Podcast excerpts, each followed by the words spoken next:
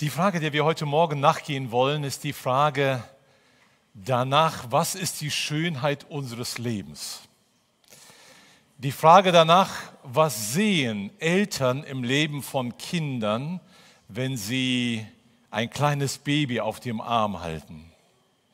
ich bin sicher, dass wenn wir alle, die diese Erfahrung teilen und ein kleines Wesen in den Armen halten direkt nach der Geburt, dass das erhabene Momente sind, dass das besondere Momente sind im Leben eines Menschen, denn es macht was mit uns, dieses frische, gerade neu erschienene Wunder in den eigenen Armen zu halten.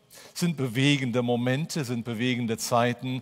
Und alle die, die das noch nicht erlebt haben, Freut euch auf diesen Augenblick, wenn es soweit sein sollte. Diejenigen, die es schon mehrfach erlebt haben, werden mir zustimmen, es kann nicht zu einer Routine werden. Es ist unmöglich, dass es zu einer Routine wird. Wir haben ja heute den Muttertagsgottesdienst und wir sprechen ja über die besondere Bedeutung auch einer Mutter. Und ja, es ist nicht explizit ein christlicher Feiertag, aber dennoch ist es etwas Besonderes, was gerade Mütter im Leben von Kindern sehen, vielleicht in einer gewissen Weise voraussehen, in einer gewissen Weise in die Zukunft blicken, in einer gewissen Weise durch den Glauben ein Kind segnen. Was ist also die Schönheit unseres Lebens? Und ich habe diese Predigt so überschrieben, Glaube sieht die Schönheit. Glaube sieht die Schönheit. Die Fähigkeit, die Zukunft des Kindes zu sehen, ist zwar etwas zum einen Übernatürliches, zum anderen aber auch unerklärlich, schon allein aus der Tatsache heraus, dass man bei der Namensgebung sich die Frage stellt, welcher Name passt denn zu diesem Kind, das da jetzt geboren ist oder geboren werden soll. Interessant ist es, so haben wir es auch erlebt, dass wir uns im Vorfeld Gedanken gemacht haben, welchen Namen werden wir verwenden. Aber wir konnten uns nicht entscheiden, bis das Baby dann da war. Und als das Baby dann da war, dann schauten wir es an und dann war es irgendwie klar, das ist der Name. Und wir haben uns vorher mit Bedeutungen auseinandergesetzt. Welcher Name bedeutet was? Was sind sozusagen die, die Aussagen, die man mit einem Namen in das Leben eines Kindes hineinlegt? Nicht umsonst sind die biblischen Prinzipien der Namensgebung, wenn wir so die Bibel lesen und erforschen, da war der Name Lebensprogramm. Und bis heute ist das nicht anders geworden. Auch wenn heute manche Namen reine Style-Namen sind, trotzdem schwingt immer eine Bedeutung mit und es ist immer wieder etwas Besonderes. Also die Schönheit des Lebens erkennen. Wie geht das? Und vielleicht auch auf unser eigenes Leben bezogen, was ist die Schönheit unseres Lebens? Was ist die Schönheit deines und meines Lebens? Das ist eine Frage, die manche Menschen beantworten und sagen, ich weiß es nicht. Ich bereue, dass ich lebe. Schade, wenn Menschen so denken, denn wir haben es eben gehört aus dem Epheserbrief Kapitel 3. Gott hat uns gemacht. Wir sind sein Schöpfung, sein Werk geschaffen in Jesus Christus zu guten Werken, damit wir sie leben. Er hat sie vorbereitet vor Grundlegung der Welt. Im Leben jedes einzelnen Menschen steckt Gottes Schönheit. Und auch in deinem Leben steckt Gottes Schönheit. Und die Frage ist es, wie entstaube ich diese Staubschichten, um diese Schönheit zu entdecken? Wie kann ich die Schönheit an jedem neuen Tag meines Lebens entdecken, die Herrlichkeit Gottes, mit der er diese Welt erfüllt, so wie Johannes sagt. Wir sahen seine Herrlichkeit, die Herrlichkeit eines Eingeborenen vom Vater. Die Herrlichkeit, die diese ganze Schöpfung, die diese ganze Welt erfüllt, zeigt sich auch in unserem Leben. Und die zweite Frage, die ich hinterher mit behandeln und stellen möchte heute Morgen, ist aus einer Erfahrung heraus, die ich als junger Vater gemacht habe. Es war in der Zeit, als unser Erstgeborener zur Welt kam und ich berichtete über dieses Wunder unter meinen Arbeitskollegen und wir sprachen miteinander über dieses Wunder, dass ein Kind geboren ist, unser Erstgeborener. Das war ein besonderes Gefühl, ein erhabenes Gefühl. Und dann sagte einer meiner Kollegen zu mir, du bist unverantwortlich. Und ich sagte, wie meinst du das? Und er sagte, schau doch die Welt an, in der wir leben, schau doch die Weltentwicklung an, in der wir sind. Es ist doch unverantwortlich in dieser Zeit, Kinder in die Welt zu setzen. Und deshalb die Frage, ist es vertretbar in unserer heutigen Zeit und Welt, Kinder zu haben? Wenn unsere Eltern so gedacht hätten, dass es unvertretbar ist, dann säßen wir heute nicht hier. Und ich bin sicher, und so sagt es auch die Bibel, kein Mensch auf dieser Welt ist ein Unfall.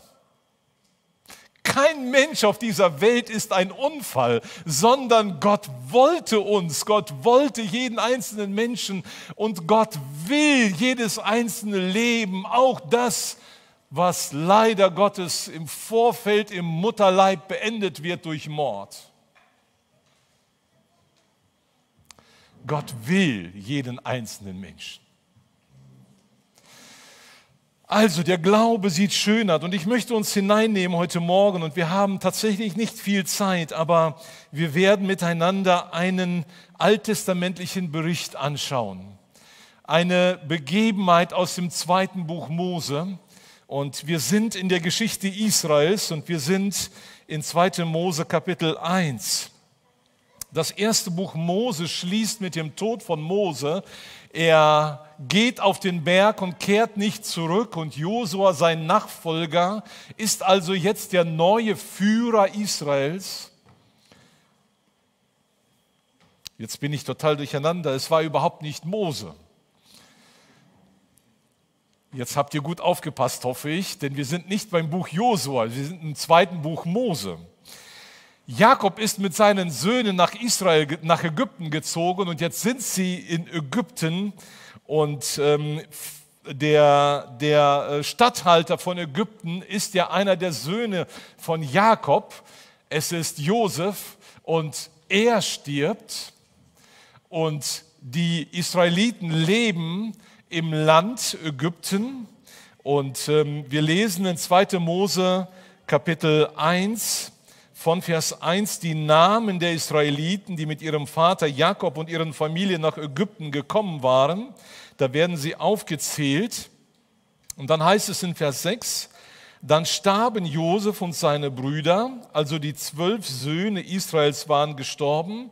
Auch von ihren Zeitgenossen lebte niemand mehr, aber die Israeliten waren fruchtbar und vermehrten sich und wurden überaus stark. Das Land füllte sich mit ihnen. Da trat ein neuer König die Herrschaft über Ägypten an, der nichts mehr von Josef wusste. Und er sagte zu seinen Leuten, passt auf, das Volk der Israeliten ist zahlreicher und stärker als wir.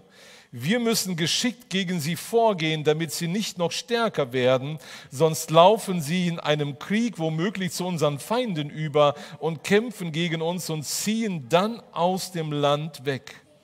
Deshalb setzten die Ägypter Aufseher ein, um die Israeliten mit Zwangsarbeit unter Druck zu setzen. Sie mussten die Vorratsstädte Pithom und Ramses für den Pharao bauen. Also eine Situation, wo das Volk im Land Ägypten lebt, sie vermehren sich und wie es häufig so ist, wenn ein gesegnetes Volk, wenn eine gesegnete Familie mehr und mehr wächst, dann entstehen gewisse Vorbehalte, gewisse Ängste. Es ist bis heute nicht anders geworden. Es entstehen gewisse Ängste vor bestimmten Volksgruppen, dass sie zu stark werden könnten und dass das Gleichgewicht in der Gesellschaft irgendwie kippen könnte. Und deswegen sagt der neue König, also der Pharao von Ägypten, passen wir auf, diese Hebräer werden uns zu mächtig. Und die Sklaverei, aus der später Mose das Volk führt, begann also mit dem Einsetzen von Aufsehern. Die Freiheit, in der das Volk lebte, wurde beschränkt. Es kamen Aufseher, es kam Planwirtschaft und sie mussten bestimmte Arbeiten erledigen. Also passen wir auf, Freiheit nutzt sich ab, wenn man sie nicht nutzt.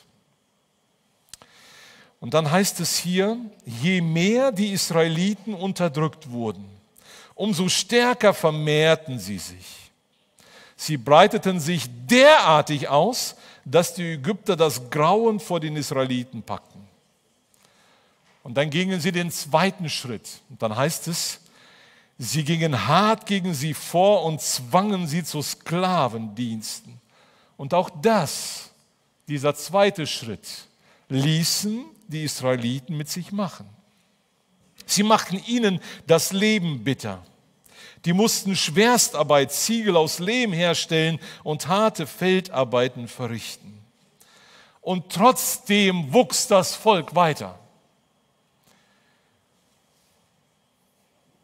Da rief der König die Hebammen für die Hebräer, Schifra und Pua, zu sich und befahl ihnen, wenn ihr den hebräischen Frauen bei der Entbindung helft und seht, dass ein Junge zur Welt kommt, dann tötet ihn sofort. Mädchen dürft ihr am Leben lassen. Die Geschichte ist uns nicht unbekannt. Also von den hebräischen Hebammen wurde erwartet, dass sie bei der Geburt männliche Babys umgehend töten sollten. Und dann heißt es hier, aber die Hebammen fürchteten Gott und befolgten den Befehl des ägyptischen Königs nicht. Sie ließen die Jungen am Leben. Sie taten es nicht. Wir werden gleich auf die Frage zu sprechen kommen, warum sie das nicht taten. Sie fürchteten Gott, sie achteten das Leben, das von Gott kommt. Und es war ihnen mehr wert, auf Gott zu achten. Vielleicht waren sie auch weise genug, dass sie erst zu spät zu Geburtsterminen kamen. Denn so behaupten sie es zumindest später, als sie gefragt werden, warum tut ihr das nicht und warum lasst ihr die Jungen am Leben? Da erwiderten sie dem Pharao, weil die hebräischen Frauen stärker sind als die ägyptischen. Sie sind kräftig und haben ihre Kinder schon zur Welt gebracht, ehe die Hebamme zu ihnen kommt.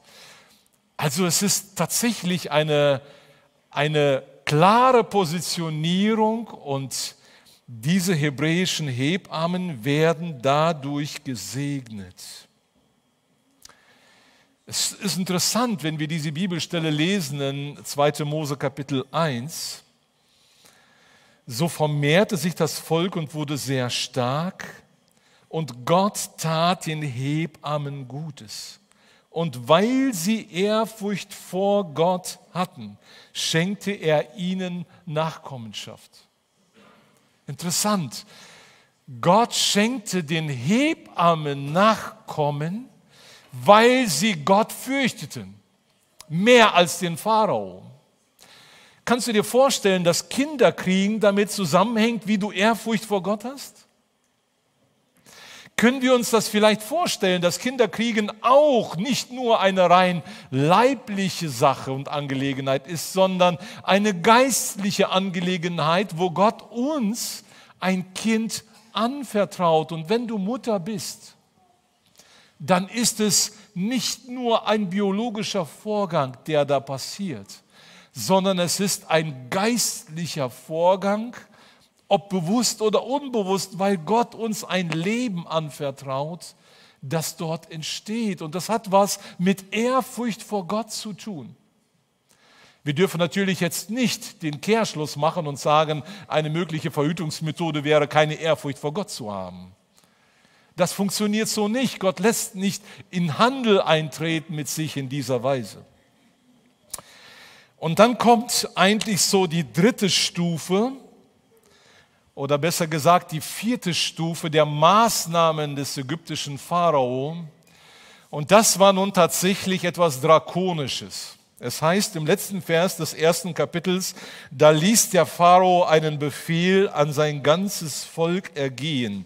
Werft jeden Jungen, den die Hebräer, der den Hebräern geboren wird, in den Nil. Nur die Mädchen dürfen am Leben bleiben. Und das war nicht nur an Hebammen, das war nicht nur an Spezialpersonal dieser Befehl, dieser Befehl war öffentlich, ein Aufruf zum Genozid, ein Aufruf, alle männlichen geborenen Babys in den Nil zu werfen. Jetzt müssen wir eins beachten. Der Nil war eine Gottheit für die Ägypter. Sie verehrten den Nil als den Fruchtbarkeitsgott. Und das, was sich jetzt entwickelte, war im Prinzip eine Parallelstruktur. Auf der einen Seite wollten sie damit das Volk Israel begrenzen und wollten diese Kinder jetzt auf der anderen Seite als Opfer für den Gott Nil opfern. Und es wurde ausgeführt. Dieser Aufruf, wir wissen nicht in welcher Anzahl, aber wurde tatsächlich so ausgeführt. Also es war gefährlich, als Junge geboren zu werden. Diese Geschichte ist der Hintergrund dessen, was wir im nächsten Kapitel sehen. Und im nächsten Kapitel lesen wir von der Geburt, lesen wir von der Geburt des Mose. Und ich möchte einfach kurz lesen als Erinnerung für uns alle. Ein Mann von den Nachkommen Levis heiratete eine Frau aus demselben Stamm. In dieser Zeit wurde trotzdem geheiratet. Liebe gibt es trotz Umständen. Verbindung von Menschen entsteht trotz Widrigkeiten, trotz Sklavenarbeit, trotz all der Gebote, die da sind, haben diese Menschen weiter Mut zu heiraten. Es ist nicht selbstverständlich zu heiraten.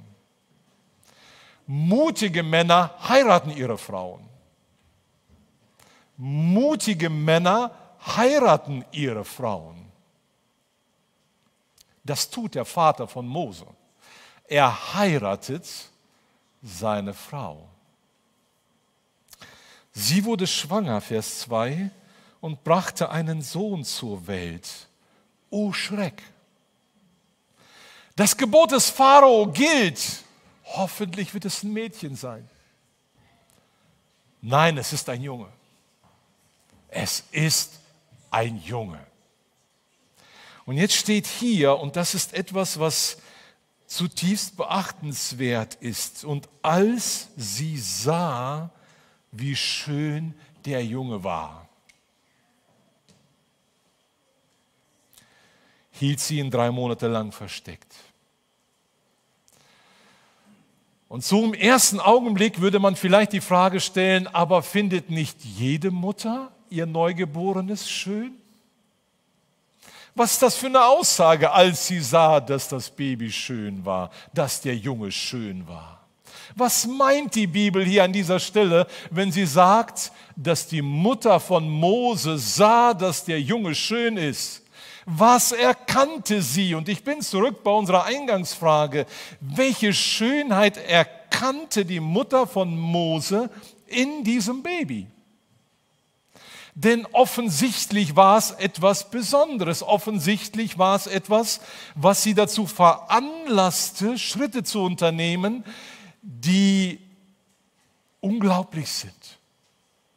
Sie versteckt das Kind drei Monate lang und als sie merkt, dass das gar nicht mehr möglich ist, dann tut sie etwas aus Glauben heraus, was dem Kind das Leben rettet. Sie baut eine Arche. So steht es hier. Länger konnte sie ihn nicht verbergen, deshalb nahm sie ein Kästchen, steht hier, aus Papyrusrohr, dichtete es mit Erdharz und Pech ab und legte das Kind hinein. Dann setzte sie es im Schilf am Nilufer aus. Und dieser Begriff Kästchen ist die Abwandlung des Begriffes, den wir bei der Sintflut finden, eine Arche. Noah sollte einen Kasten bauen, der das Leben der darin sich befindenden Personen rettet. Und das ist die Glaubenshaltung der Mutter von Mose. Sie baut also ein Kästchen, eine kleine Arche, und sie legt das Kind hinein und sie setzt dieses Kästchen am Nilufer aus. Wohlgemerkt, sie wartet nicht darauf, bis irgendjemand von den Ägyptern kommt, um ihr das Kind zu entreißen, um es einfach in den Nil zu werfen. Sie tut es selbst, aber in einer Arche, in einem Kästchen. Und die große Schwester blieb in der Nähe stehen, um zu sehen, was mit ihm geschehen würde.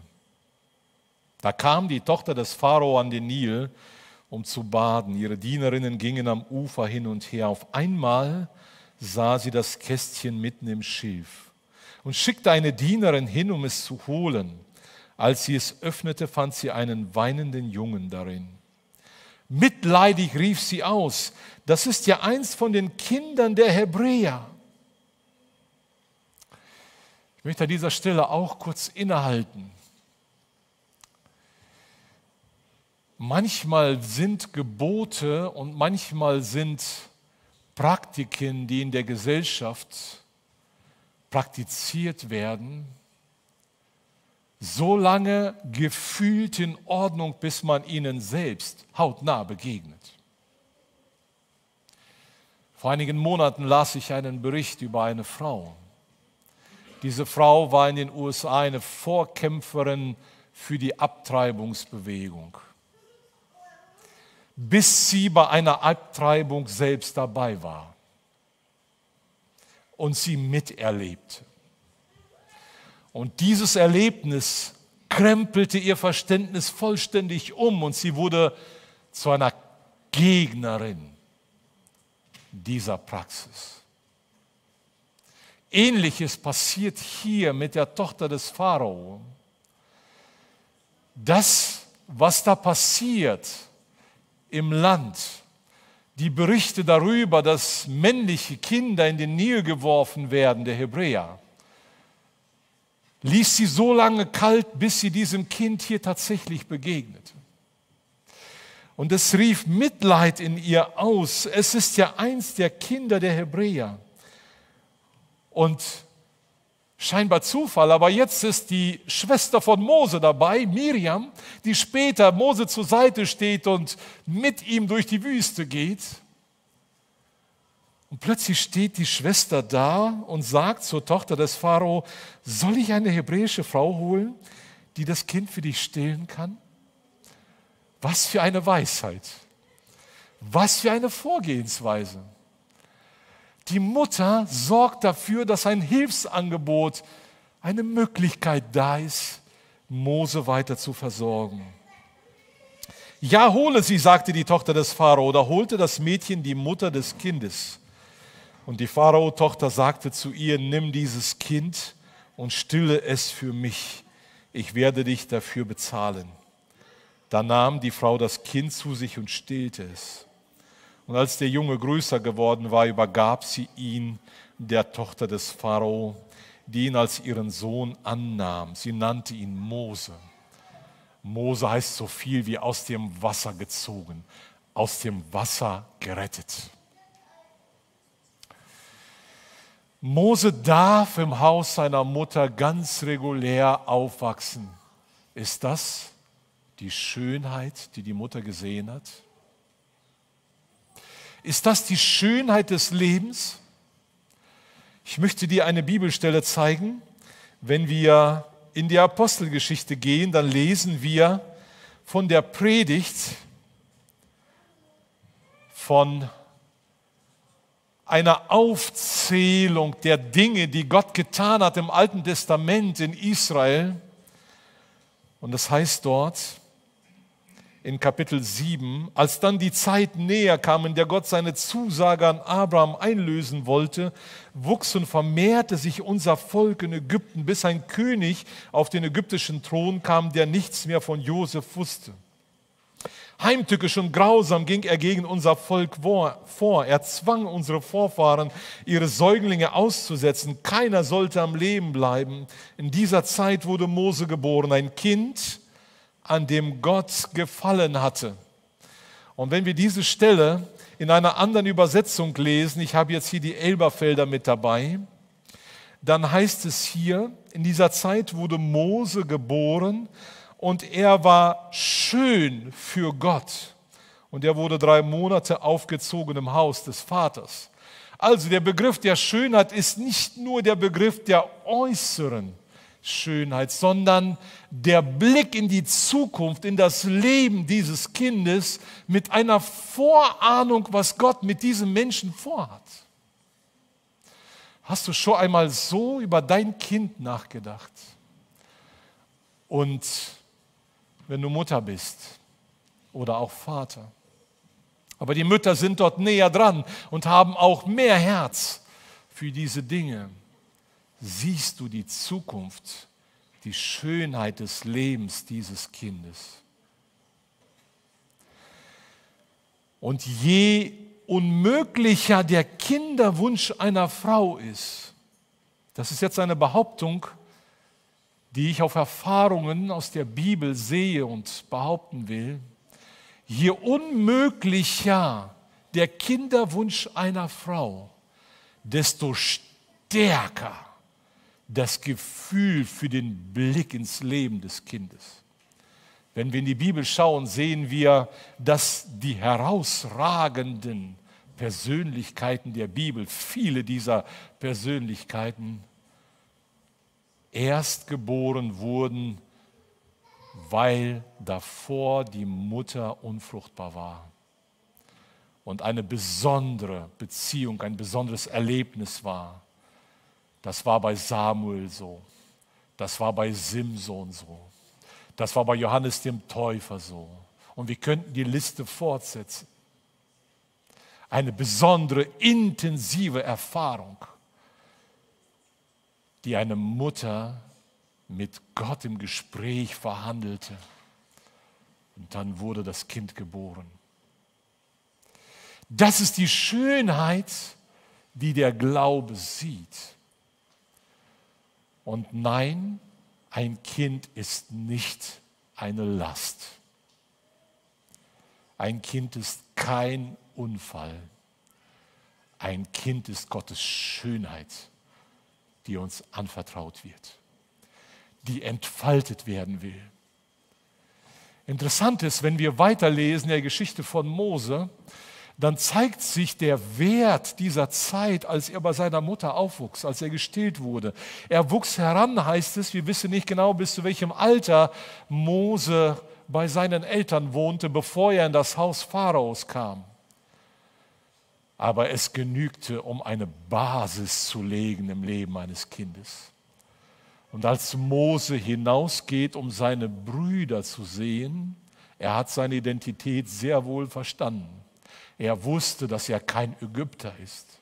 Er wusste, dass er ein Hebräer ist. Und er sieht einen Ägypter, einen Hebräer umbringen. Und er steigt ein und schützt seinen Bruder. Und er bringt den Ägypter um. Und am nächsten Tag geht er raus und sieht zwei seiner hebräischen Brüder miteinander streiten. Und er steigt ein und sagt, warum streitet ihr miteinander? Und sie machen ihm den Vorwurf, wer hat dich zum Richter über uns gesetzt? Willst du uns auch umbringen wie gestern in Ägypter? Und er flieht in die Wüste, weil er genau weiß, der Zeitpunkt ist gekommen, ich kann nicht länger im Haus des Pharao bleiben merkst du, es sind so Linien, Weichenstellungen, die das Leben von Mose vorbereitet haben und geprägt haben, was seine Mutter in ihn hineingelegt hat. War es diese Schönheit, die sie gesehen hat? Welche Schönheit sehen wir? Der Hebräerbrief greift die Frage des Glaubens der Eltern von Mose auf. Und schaut mal, was er sagt. In Kapitel 11 lesen wir, ich lese von Vers 23, aufgrund des Glaubens wurde Mose nach seiner Geburt drei Monate lang von seinen Eltern versteckt gehalten. Sie sahen seine Schönheit. Sie sahen seine Schönheit. Und hatten keine Angst, dem Befehl des Königs zu trotzen. Und aufgrund des Glaubens wollte Mose, als er herangewachsen war, sich nicht mehr Sohn der Pharaos Tochter nennen lassen.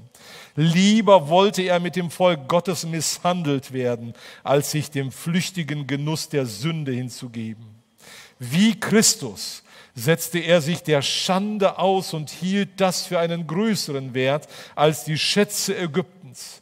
Denn er hatte die künftige Belohnung im Blick Aufgrund des Glaubens verließ er Ägypten, ohne sich vor dem Zorn des, Zorn des Königs zu fürchten, denn er blieb standhaft, als ob er Gott, den Unsichtbaren, sehen könnte.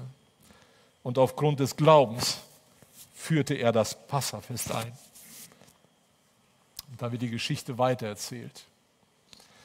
Noch einmal die Unterstreichung dessen, was Schönheit ist im Leben eines Menschen.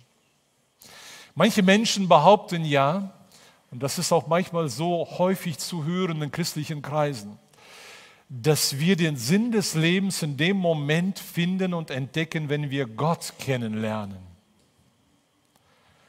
Ich möchte dem widersprechen. Ich glaube, dass wir dann den Anfang machen auf dem Weg zur Suche nach dem Sinn unseres Lebens.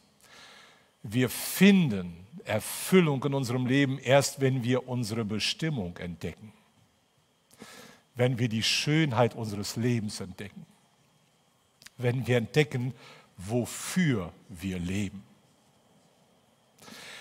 Dass wir Gott kennenlernen, ist der Anfang dessen. Dass wir mit Jesus unterwegs sind, ist der Anfang dessen. Aber die Schönheit des Lebens entdecken wir, wenn wir entdecken, was Gott für mich bestimmt hat. Ich will das tun, was er für mich vorbereitet hat. Ich suche nicht nach fremden Aufgaben. Ich suche nicht nach irgendwelchen Dingen, die weit weg sind.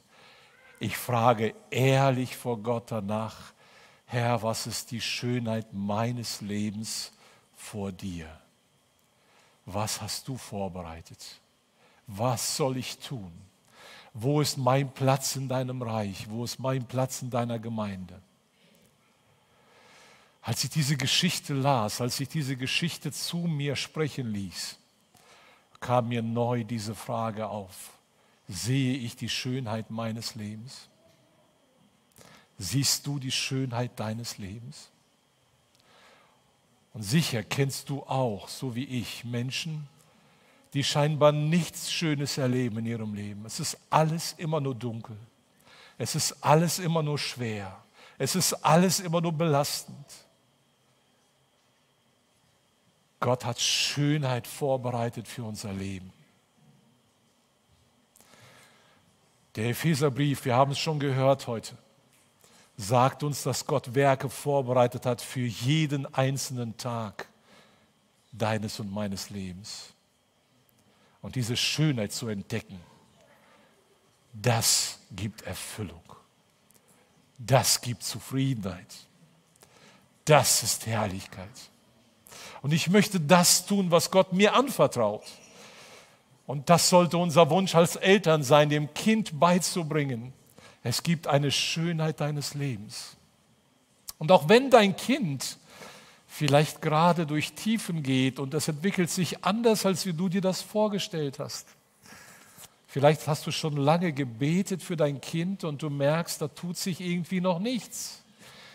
Scheinbar ist dein Kind unterwegs nicht zu Jesus. Vielleicht geht dein Kind durch eine Wüste. Auch die gehören dazu. Aber hör nicht auf zu glauben. Hör nicht auf zu glauben und zu beten. Hör nicht auf zu lieben. Vielleicht ist das eine mögliche Definition des Begriffes Liebe. Schönheit im anderen zu sehen.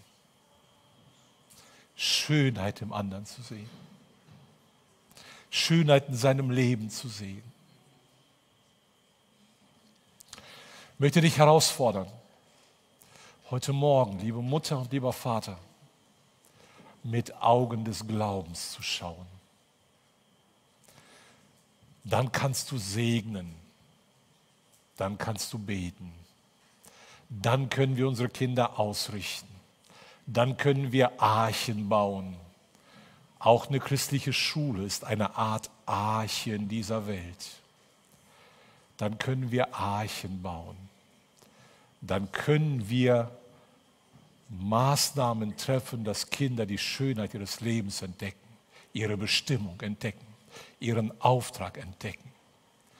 Aber es beginnt damit, dass du Jesus kennenlernst, eine Perspektive für die Ewigkeit bekommst und die Schönheit jeden Tag neu entfaltest. Der Herr segne dich als Vater, als Mutter in einer besonderen Weise. Diese innere Sicht ins Leben der Kinder hineinzusprechen. So tut Gott es in unser Leben hinein. Amen. Ich möchte mit einem kurzen Gebet abschließen. Wir danken dir, Herr, für die unglaubliche Schönheit und Herrlichkeit, die du in uns hineingelegt hast. Wir danken dir für die Werke, die du vorbereitet hast. Und wir erkennen heute am Beispiel Moses die Schönheit seines Lebens die sich in seinem Dienst zeigt, in seinem Auftrag, für den du ihn geformt hast, ihn berufen hast. Du vertraust uns Leben an, du vertraust uns Kinder an. Und wir wollen die Schönheit unserer Leben und die Schönheit der Leben unserer Kinder entdecken und vor dir annehmen, entfalten zu deiner Ehre. Amen.